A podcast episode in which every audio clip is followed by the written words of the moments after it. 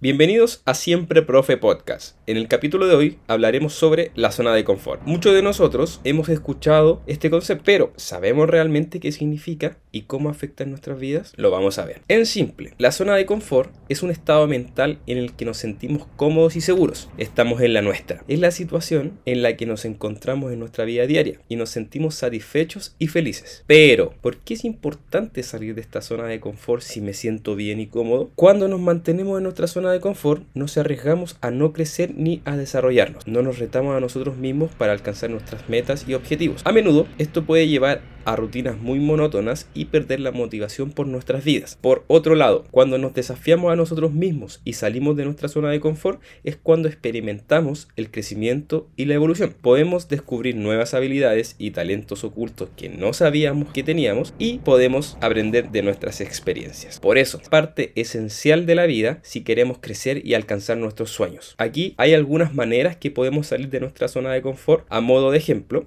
Primero, trata algo nuevo, ya sea un nuevo deporte, una nueva habilidad, un nuevo hobby.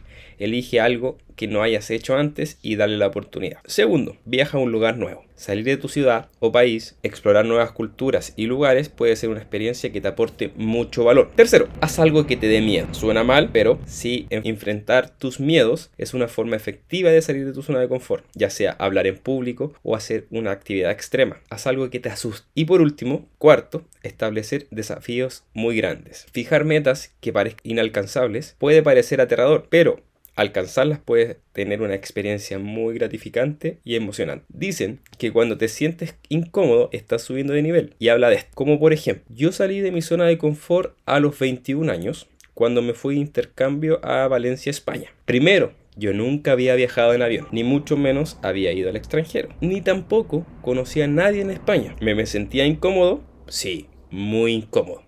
Pero a la vez sentía que estaba creciendo a mi llegada ya me miraba al espejo y decía, ¿dónde estoy? ¿Qué hice? ¿Ya? Pero con el tiempo todo fue tomando forma. Luego, al buscar habitación para vivir los seis meses, encontré una habitación, pero el departamento lo compartía con dos polacos y una polaca. Poco conocía de la cultura de Polonia, era algo totalmente desconocido para mí, pero después fue una experiencia genial. Formamos prácticamente una familia, nos divertimos muchos y mi inglés mejoró. ¿Por qué mejoró? Porque tenía que hablarlo sí o sí, y eso también es algo de salir de la zona de confort, porque ellos hablaban solamente polaco e inglés y yo español y un poquito de inglés, pero era más difícil para ellos aprender el español. O como también, cuando más salí de mi zona de confort, cuando hace un tiempo renuncié a un empleo para seguir al 100 con mi emprendimiento de siempre profe. ¿Ya? Quizás pueden ser pequeñas decisiones que puedes no tomarlas y no pasaría absolutamente nada, pero con el tiempo te das cuenta de lo mucho que te hicieron crecer y que realmente saliste de tu zona de confort.